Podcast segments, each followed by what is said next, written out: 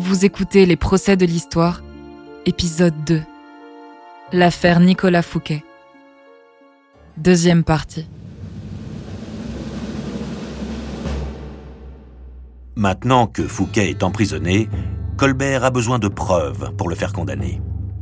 Il fait donc mettre les scellés sur toutes les résidences du surintendant. À Vaux-le-Vicomte, Paris, Belle-Île et surtout Saint-Mandé et Fontainebleau, où se trouve l'essentiel des papiers de Fouquet.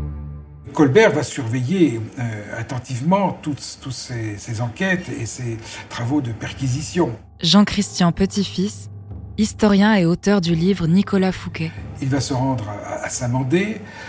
Que fait-il? Ajoute-t-il des pièces euh, compromettantes dans le dossier? Il n'en était besoin. Jean-Baptiste Colbert, intendant des finances.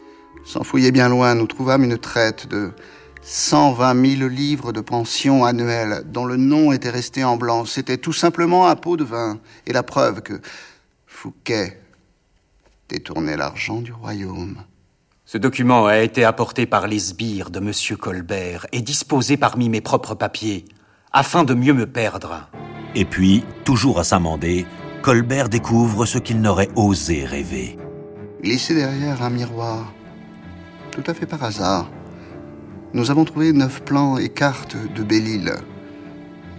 Des documents concernant des transports d'artillerie dans la citadelle et un mémoire rédigé par Fouquet où il donne ses instructions à ses fidèles en cas d'arrestation. C'était tout simplement la preuve.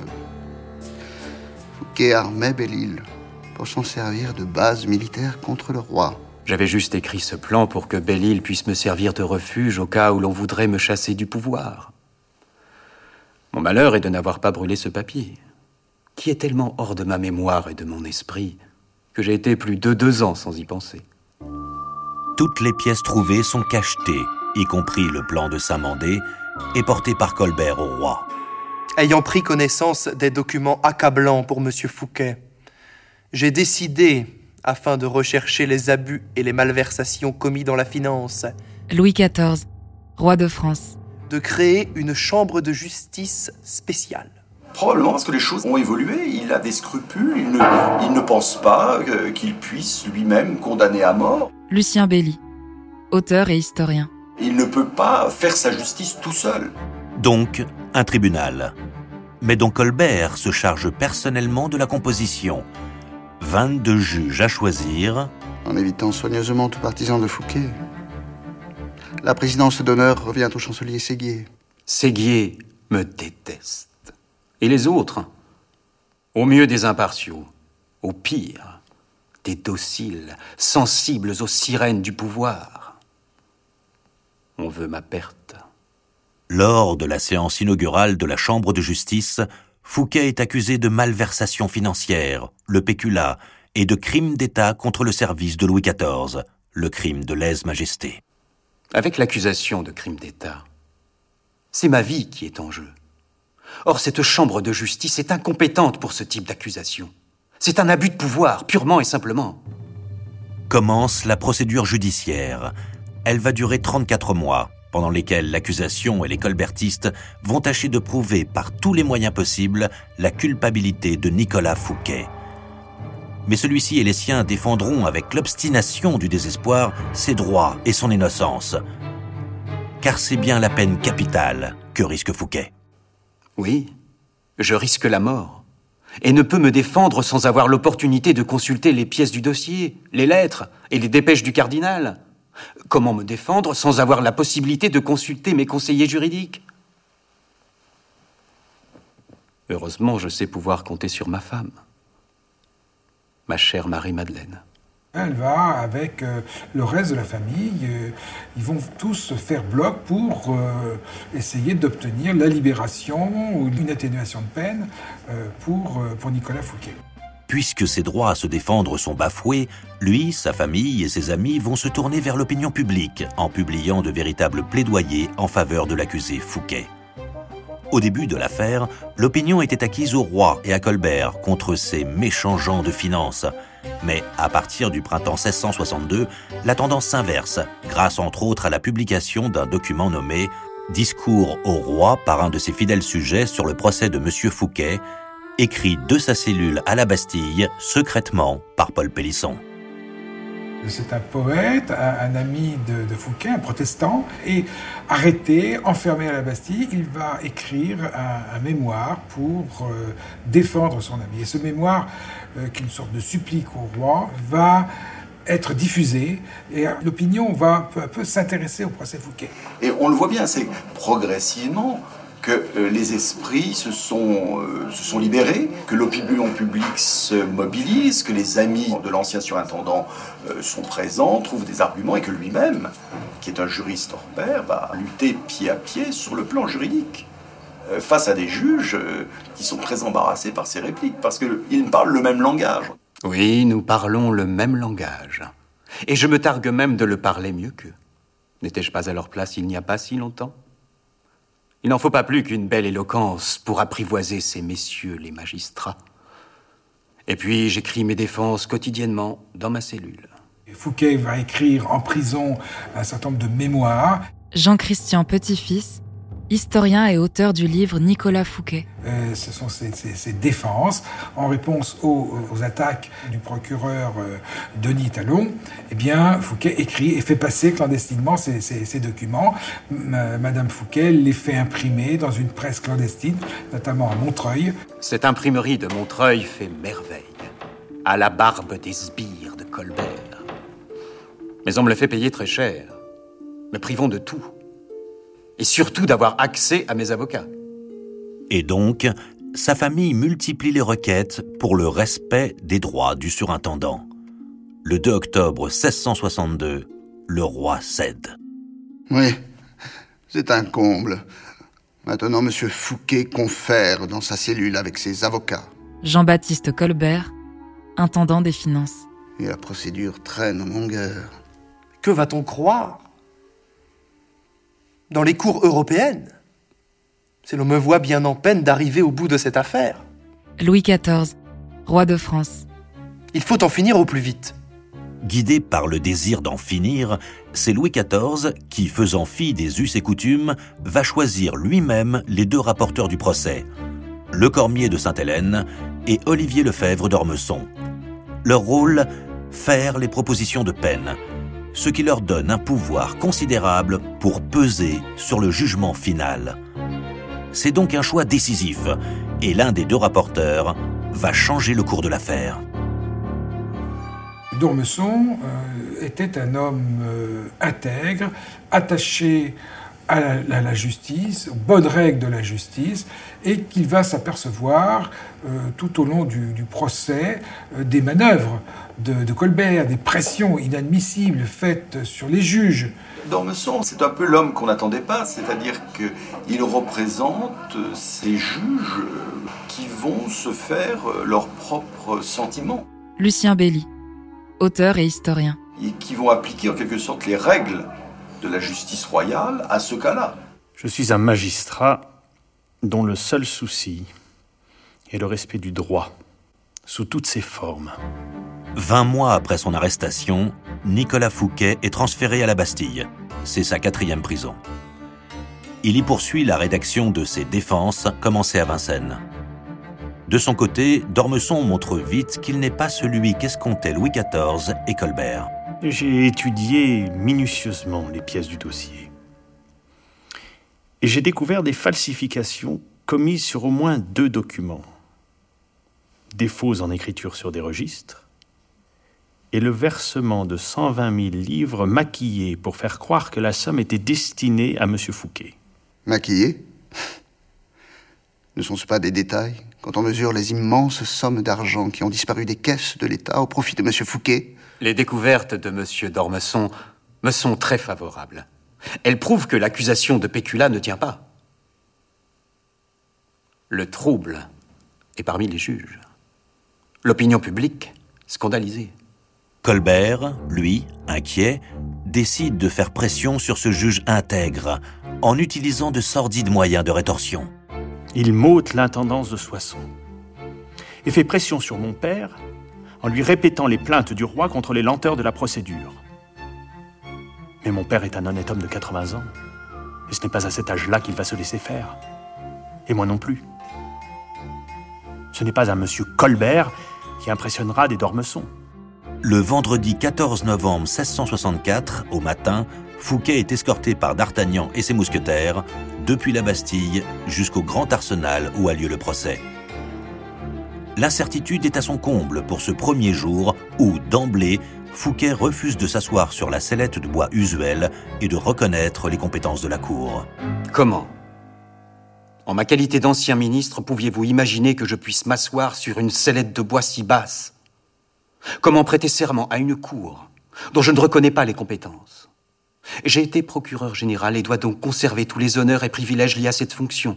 C'est une question de principe. Il va se révéler extrêmement brillant, extrêmement euh, tenace, euh, retors. Jean-Christian Petit-Fils, historien et auteur du livre Nicolas Fouquet. Il va euh, charmer les, les- les juges, tout en, en essayant de, de parer les coups. Alors à ce moment-là, il dira, je me souviens plus bien, euh, c'était noir. Ah, ça c'était c'était mon commis Delorme qui, moi je m'en suis pas occupé, c'était pas moi. Euh, ça c'est Mazarin, ça c'est Mazarin qui le voulait, qui l'exigeait. Et surtout, il a une parfaite maîtrise de la technique financière. Il est à la fois euh, juriste, bon juriste, et il sait voir tous les, les failles de, de- de l'attaque et de l'accusation, et en même temps, très bon financier. Fouquet, tout en séduction, montre un visage rieur et paraît très sûr de lui. Par contre, Séguier, le président nommé par Colbert, montre d'évidents signes de faiblesse. Comment Séguier peut-il être à ce point dépassé par la technicité des débats, Jean-Baptiste Colbert, intendant des finances. s'engager dans des joutes oratoires, perdues d'avance, voir s'assoupir dans son fauteuil Quel regret de l'avoir nommé. Furieux de la tournure que prend les débats, Louis XIV convoque Séguier et le sermonne. Je l'ai prié de changer de méthode. Qu'il cesse ses joutes oratoires, dans lesquelles Fouquet est bien plus à l'aise et brillant que lui. Monsieur Fouquet sait que l'art oratoire est essentiel pour ces gens de robe longue, habitués des prétoires et des envolées théâtrales. Si, sur l'accusation de malversation financière, Fouquet semble bénéficier au moins du doute, il n'en est pas de même en ce qui concerne le crime de lèse-majesté. Cette fois-ci, l'accusation est à la hauteur. Elle insiste sur le point faible de la défense du surintendant et énumère les chefs d'accusation. Fortification de Belle-Île. Plan de rébellion ouverte et généralisée. Tentative d'attirer dans son parti des gouverneurs de place et de province. Projet de se constituer une flotte. N'est-ce pas considérable? Tout de même. C'est- plus qu'accablant pour, pour lui, c'est terrible. Mais il va aussi, là, se défendre très habilement en disant, ben voilà, c'est un songe, c'est une rêverie. Mazarin voulait me renvoyer. Et je n'ai voulu que me préserver. Et puis ce plan de Saint-Mandé fut certes une folie, une extravagance, mais non pas un crime d'État. Quand euh, Séguier, euh, qui est euh, acharné sur, ce, sur, ce chapitre, va pousser un peu trop loin la pointe, à ce moment-là, Fouquet va lui dire Mais dites donc, qu'est-ce qu'un un crime d'État? Un crime d'État, c'est quand on occupe une fonction importante, qu'on a la confiance et le secret du prince, et que tout d'un coup, on se met à le trahir, qu'on engage sa famille, ses amis dans cette trahison, qu'on ouvre ses villes aux armées ennemies et qu'on s'oppose à celles de son roi. Voilà ce qui s'appelle un crime d'État. Ce n'est pas ce que j'ai fait. Il vise d'un- d'un- d'une part Séguier, qui avait tourné sa veste pendant la fronde, et le gendre de Séguier, le duc de Sully, qui avait ouvert les portes de la place de Mantes. Tout le monde, euh, évidemment, parmi les juges, savent très bien euh, ce à quoi il fait allusion. Et Séguier est ridiculisé, Séguier ne sait plus où se mettre, et donc euh, il, a, il a mis euh, presque les rieurs de son côté.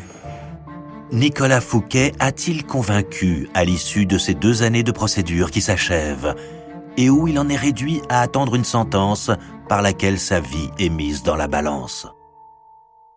J'attends les réquisitoires et le jugement avec sérénité.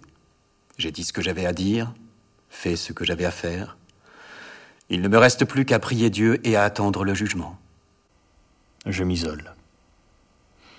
J'affecte une grande réserve. Je ne parle point, mais j'écoute. Les juges savent ce que le roi veut. J'attends que l'on juge suivant mes désirs et mes ordres. Dans tout le pays, comme à la cour, c'est l'incertitude la plus complète qui règne dans l'attente des conclusions des deux rapporteurs, d'Ormesson et le Cormier de Sainte-Hélène. Celui-ci, appâté par la promesse de Colbert d'une charge de président au sein des parlements, fait un réquisitoire très sévère. Il considère que donc il est coupable de péculat, coupable de crime de lèse-majesté. Il a subi sans nul doute euh, l'influence de Colbert. Le Cormier de Sainte-Hélène a donc joué son rôle à merveille. Pour lui, le coupable mérite la mort. Je sens l'ombre de la mort sur moi. À quoi tient la vie d'un homme? À quoi tient la vie d'un homme? En l'occurrence, pour Nicolas Fouquet, sûrement à Monsieur Olivier d'Ormesson, qui, s'il propose une autre peine que la mort, voulue par le Cormier de Sainte-Hélène, offrira aux 22 juges la possibilité de s'exprimer en votant. En votant pour choisir entre la mort et une peine réduite. Au sujet du crime de péculat, je conclus que les preuves ne sont pas entières et l'on ne peut tabler sur des faits précis. Quant au crime d'État, il n'atteint pas la gravité qu'on a voulu lui donner. Ce ne fut qu'une simple pensée, fort méchante, indubitablement, mais dépourvue du moindre commencement d'exécution. Je propose donc la peine de bannissement perpétuel et la confiscation de ses biens. Il ne suit pas cette idée que l'on voulait euh, avancer, qu'il y avait crime d'État et que par là même euh, la, la mort s'en suivait. Eh oui, Olivier d'Ormesson, bravant les directives royales, n'a écouté que la voix du droit et de la justice. Quel courage, quelle abnégation qu'il n'a pas fini de payer. J'apprécie à sa juste valeur le courage de Monsieur d'Ormesson. Beaucoup dans ce royaume seraient bien avisés à en tirer leçon. Maintenant, il me faut attendre, sereinement, prêt à tout, mon âme et mon corps entre les mains de Dieu. Entre les mains de Dieu. Non, plutôt entre celles des 22 juges qui doivent, après deux années de combats juridiques acharnés, se prononcer en choisissant soit les conclusions de Dormesson, soit celles de Le Cormier de Sainte-Hélène. D'un côté le bannissement, de l'autre la mort.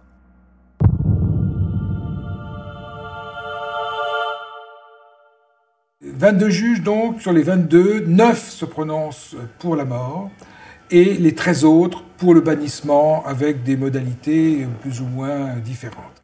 Fouquet échappe donc au bourreau. Et c'est une brillante victoire pour lui, sa famille, ses amis et l'opinion publique. Et un terrible camouflet pour le roi. Et pour Colbert. Un camouflet.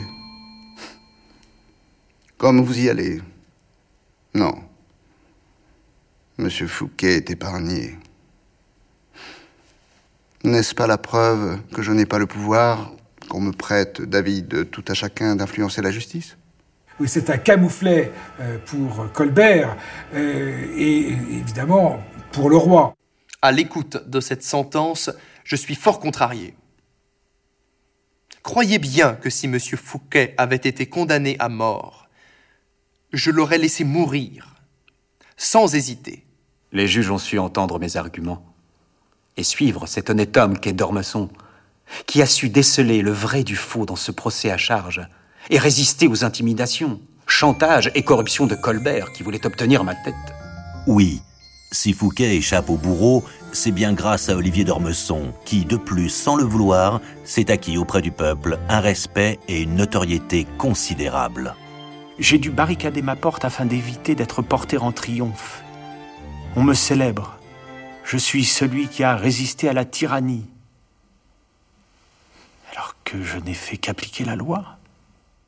Je ne laisserai pas des juges, quels qu'ils soient, mettre en péril le royaume et moi-même. Je suis Louis le quatorzième, et j'entends que ma volonté soit respectée. En effet, Louis XIV ne peut accepter cet affront du tribunal et laisser libre à l'étranger un homme potentiellement dangereux pour son pouvoir. Il décide donc, sur les conseils de Colbert, de changer la sentence du tribunal. j'ai décidé de commuer la peine de bannissement à perpétuité en une peine de prison à vie à la forteresse de Pignerol dans les Alpes. De fait, le bannissement punirait davantage la France que l'accusé, car il laisserait libre un esprit factieux et mouvant qui pourrait tout entreprendre contre nous. J'agis en roi. Il faut bien voir que pour Louis XIV, le bannissement était très dangereux. Euh, L'idée qu'il puisse continuer à vivre à l'étranger. Fouquet connaissait euh, les, des secrets très importants de l'État. Il avait participé au conseil du roi pendant des années. Jean-Christian Petit-Fils, historien et auteur du livre Nicolas Fouquet. Il était dangereux d'envoyer quelqu'un à l'étranger qui aurait pu être le centre de ralliement d'une opposition. Jamais je n'aurais intrigué de l'étranger contre mon souverain, contre mon pays.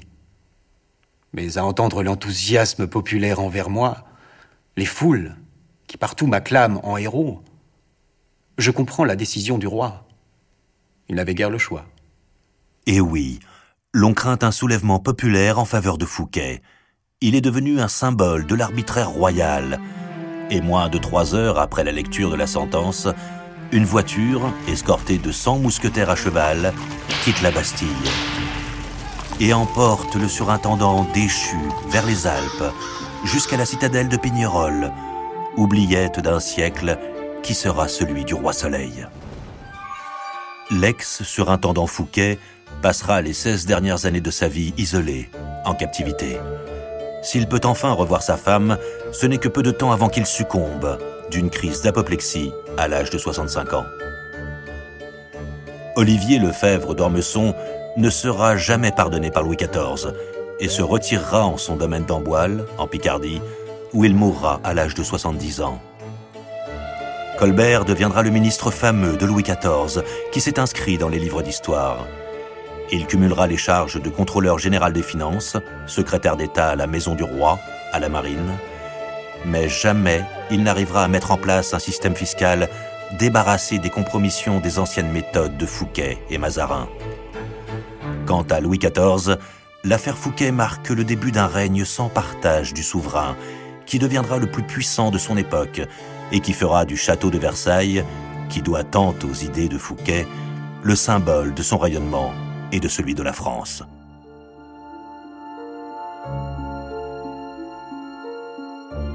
Vous venez d'écouter Les procès de l'histoire. Si vous avez aimé ce podcast, vous pouvez vous abonner sur votre plateforme de podcast préférée et suivre Initial Studio sur les réseaux sociaux. Les procès de l'histoire, l'affaire Nicolas Fouquet, est un podcast coproduit par Injam Productions et Initial Studio, adapté de la série documentaire audiovisuelle Les procès de l'histoire, coproduite par Injam Productions et Synapas Télévision, avec la participation de toute l'histoire, imaginée et réalisée par Ghislain Vidal et écrite par Stéphane Brizard, Stéphane Miquel et Ghislain Vidal. Production exécutive du podcast, Initial Studio. Production éditoriale, Sarah Koskiewicz et Louise Nguyen, assistée de Sidonie Cotier. Montage, Camille Legras, avec la voix de Camille Clément.